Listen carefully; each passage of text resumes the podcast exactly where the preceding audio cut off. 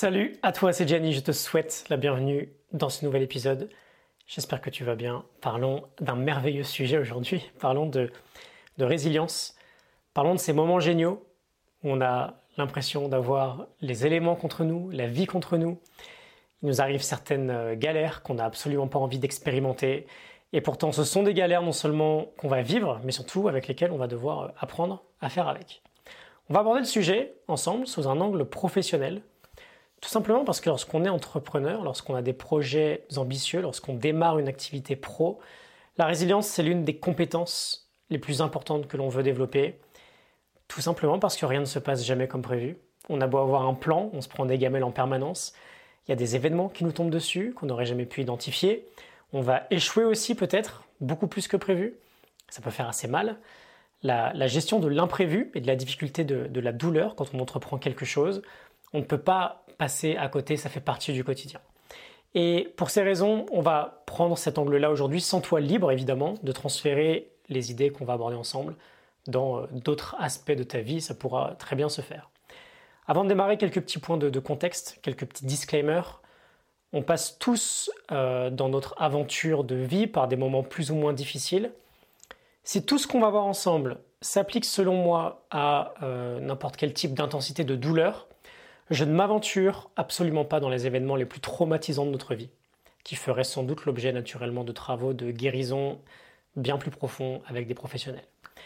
Je parle de développement de mindset dans le titre de cet épisode et c'est vraiment de cette façon-là que j'aimerais qu'on aborde le sujet. La résilience se muscle. On n'attendrait jamais un, euh, un quick fix pour notre corps si on veut tripler le volume de notre biceps, parce que ça prend du temps. Et c'est la même chose ici on s'engage dans un processus peut-être nouveau, et jour après jour, semaine après semaine, mois après mois, on apprend à être de plus en plus résilient. c'est une capacité. Et enfin, comme toujours, je n'ai pas besoin que tu sois d'accord avec moi. Donc concernant tout ce que je vais dire, garde avec toi ce que tu veux garder. N'hésite pas à mettre à la poubelle tout le reste. On y va, on commence avec une, petite histoire assez célèbre, je pense, que, qu'on retrouvait de mémoire. Je l'avais lu l'an dernier dans euh, euh, L'espoir est foutu de Mark Monson, et qui nous donne un contexte sympa vis-à-vis du thème d'aujourd'hui. C'est l'histoire des deux flèches du, du, Bouddha. Je vais la faire très très courte et un peu à ma sauce. Si on est atteint par une flèche, ça fait mal. On s'est pris cette flèche, on n'a pas pu l'éviter, ça pique. Ça pique d'une douleur physique, par exemple, causée uniquement par cette flèche. Bon, l'idée est qu'en général, non content de s'être pris cette première flèche très douloureuse, l'homme va de lui-même se tirer une seconde flèche, peut-être encore plus douloureuse, ce sera la flèche de la douleur mentale. Tout le discours, toute la rumination, toute l'histoire douloureuse qu'on va se, euh, raconter au sujet de, de notre première flèche. Et bien sûr, cette seconde flèche, elle est optionnelle. Dans chaque situation douloureuse que l'on va rencontrer, on aura toujours ces deux flèches. La première qui représente la douleur initiale causée par les faits et la seconde qui représente la douleur créée par notre esprit. Et j'aimerais te présenter trois compétences aujourd'hui pour, euh, pour développer notre résilience. La première compétence que l'on va apprendre à, sur laquelle on va travailler, c'est celle de distinguer, apprendre à distinguer ces deux douleurs-là. On a une approche très stoïcienne finalement. Quelque chose nous arrive, on ne le contrôle sans doute pas. Tout ce qui vient après, en revanche, sera bien plus de notre ressort. Et apprendre à devenir plus résilient, ça commence par là. C'est apprendre à mieux gérer cette deuxième douleur, celle sur laquelle finalement on a du contrôle. Prenons un exemple, disons que je viens juste de perdre un contrat important pour euh, ma boîte. Bon, c'est une chose, et selon à quel point je tenais à ce contrat, ou selon à quel point il était important pour moi, ça sera plus ou moins douloureux. Imaginons que je misais beaucoup sur ce contrat, et que pour le coup, c'est très douloureux, je prends un gros coup sur la tête. Je vais avoir cette première douleur, très forte, qui vient de la perte du contrat, mais je vais probablement surtout avoir, peut-être sur les jours qui suivent, ou les semaines qui suivent, ou les mois qui suivent, la seconde flèche, la seconde douleur, qui va ne venir que des histoires que je vais me raconter. Mon entreprise est foutue, je me retrouve à la rue, je ne vais pas pouvoir me relever, etc. etc. Ça, c'est ma réaction à l'événement. Et pour le coup, elle m'appartient pleinement. Et très souvent, malheureusement, je remarque qu'on confond complètement ces deux types de douleurs, qu'on n'en fait qu'une, Première chose du coup, apprendre à bien les dissocier. On a d'un côté la douleur de l'événement, qui est inévitable une fois que l'événement a eu lieu, et on a la douleur mentale, qui elle va être générée de nous-mêmes, par nous-mêmes, c'est cette deuxième flèche qui finalement reste d'ordre optionnel, et donc celle sur laquelle on peut avoir une influence. Et ensuite, c'est ce qu'on va faire du coup. On va traiter chacune des deux douleurs en fait. La deuxième compétence sur laquelle on peut travailler et progresser avec le temps. Là, je te parle d'un point euh, que j'ai beaucoup ignoré par le passé. Est-ce qu'on va tout de suite essayer de voir comment ce qui nous est arrivé est génial, ça nous rend plus fort et en fait c'est une bonne chose pour nous, etc. Peut-être pas. On a quand même une première douleur à traiter. Qu'est-ce que ça veut dire? Si cette première douleur nous blesse physiquement, je pense que c'est assez clair, on a cette blessure physique à soigner. Si je me casse le fémur, je vais probablement pas faire le daron et encaisser la douleur et me dire ok, c'est bon, je repars de l'avant, euh, je suis un guerrier, la blessure me rend plus fort, etc. Non, je vais sans doute aller aux urgences et je vais sans doute attendre qu'on s'occupe bien de ma jambe. Je t'ai pris un cas extrême ici, mais c'est pareil avec n'importe quel type de petite blessure physique. Sauf que sans doute on peut les traiter nous-mêmes. Quoi qu'il arrive, on ne l'ignore pas, on la traite. Là où c'est peut-être moins évident, et peut-être plus important du coup, c'est lorsque la douleur est plutôt d'ordre psychologique ou émotionnel. On est blessé à l'intérieur, on est blessé psychologiquement, on est blessé émotionnellement. C'est un point qu'on a plus facilement tendance à négliger, et très franchement, c'est très récent pour moi d'accorder euh, une véritable attention à ces blessures-là. Mais finalement, on va avoir le même processus que pour une douleur physique. J'ai appris à mes dépens qu'une blessure psychologique ou émotionnelle peut être évidemment beaucoup plus facile à bypasser, à négliger, mais qu'à tous les coups, si c'est le cas, bah, en plus de brider complètement et progressivement notre expérience de vie quotidienne, sans trop qu'on s'en rende compte, elle va nous ressauter à la figure un jour ou l'autre, avec peut-être encore plus d'intensité. C'est un peu ce que j'aime appeler euh, l'excuse spirituelle. Dans le milieu de l'entrepreneuriat, il y a une vraie appétence vers le sujet de la résilience, c'est un sujet ultra sexy. Ce qui ne, ce qui ne tue pas euh, nous rend plus fort, euh, l'obstacle me rend plus fort, balance-moi tout ce que je veux, je vais me renforcer, je vais me réveiller encore meilleur, etc. etc. Bon, bah, par exemple, si un événement nous rend très triste, bah, c'est peut-être aussi intéressant de traiter cette tristesse, de processer notre émotion, de lui laisser un espace, de la laisser vivre, de l'exprimer, de pleurer, de l'accepter, plutôt que de la ranger au placard et de la stocker quelque part dans le corps.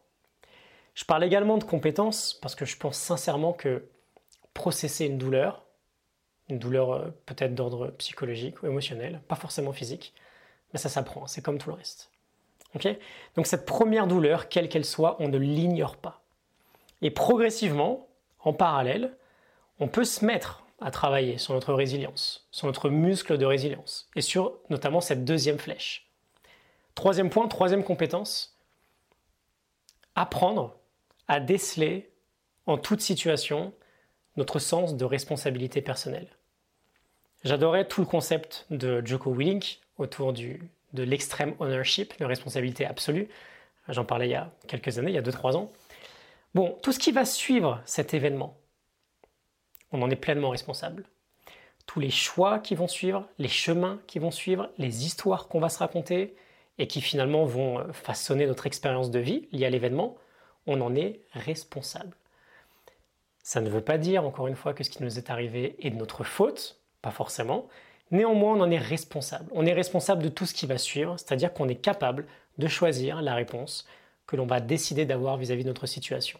Responsabilité. Et un point précis sur lequel on peut se concentrer aujourd'hui, par exemple, concerne notamment le fait d'apprendre à choisir les histoires qu'on va se raconter au sujet de l'événement en question. Et on va développer un peu plus cette idée. Quand il nous arrive quelque chose de pas sympa, de vraiment pas terrible, qu'on le veuille ou non, on va interpréter l'événement. On va euh, l'aromatiser en fait avec notre pensée. Et j'aimerais partager deux points qui personnellement m'aident beaucoup lorsque je rencontre des événements imprévus qui semblent être pas terribles. Et petite parenthèse, mais je dis semble être pas terrible parce qu'en réalité on n'en sait rien. C'est peut-être la meilleure chose possible effectivement qui m'arrive. Je pourrais m'en rendre compte peut-être dans, dans, dans 5 ans, j'en sais rien. Je sais pas si c'est pas terrible ou pas.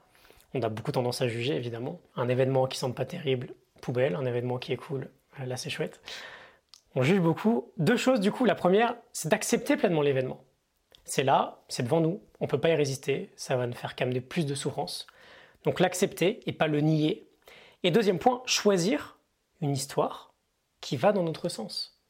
Choisir une histoire, je parle dans un sens positif pour nous, choisir une histoire qui fait sens pour nous et qui pourrait transformer la situation plus tard en quelque chose de potentiellement sympa pour nous. Ok, ça ne veut pas dire, ok, bisounours, euh, tout va bien, je m'en fous, ça va être génial dans trois ans quand j'y repenserai. Non, surtout pas, parce que c'est incohérent avec la douleur qui est là et qui est sans doute présente, qui est réelle et qu'on dénigrerait du coup. On ne l'ignore pas, je te, je te rappelle. Ça veut juste dire, ok, c'est là, ça fait sans doute, excuse-moi, ça fait sans doute bien chier. Mais qu'est-ce qui pourrait peut-être émerger de bon là-dedans pour moi? Et parfois, évidemment, c'est très très difficile à voir. Encore une fois, c'est une compétence qui se développe, c'est un muscle qui se travaille. Il faut bien comprendre que de la même manière qu'on choisit sans s'en rendre compte, peut-être inconsciemment, de se laisser abattre, de générer une histoire très négative, on a le même pouvoir, exactement le même pouvoir de voir les choses différemment et de générer une histoire pas forcément bisounours, parce qu'elle serait incohérente avec la réalité, mais qui peut nous amener vers des points plus positifs dans la suite de notre vie.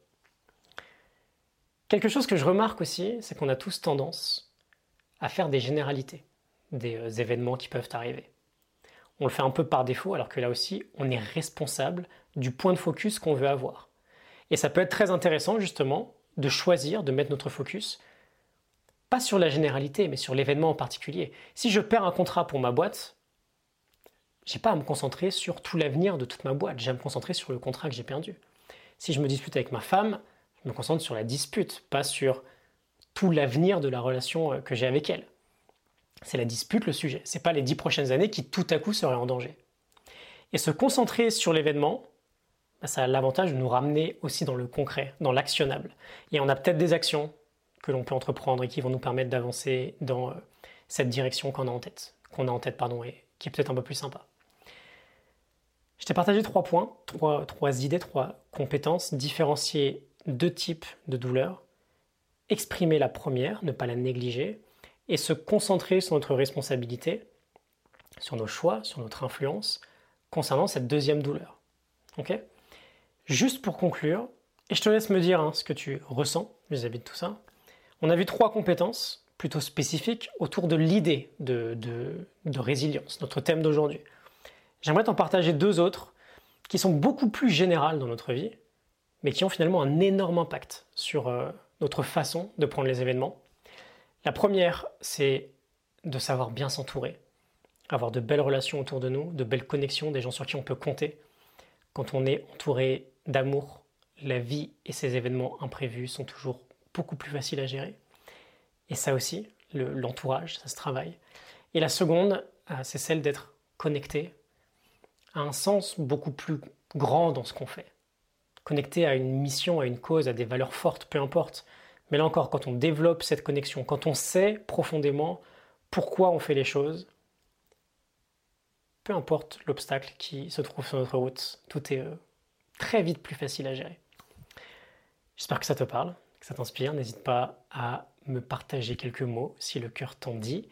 N'hésite pas à t'abonner, à partager cet épisode si tu penses qu'il peut aider d'autres personnes. Je te souhaite une excellente semaine et je te dis à très bientôt. Salut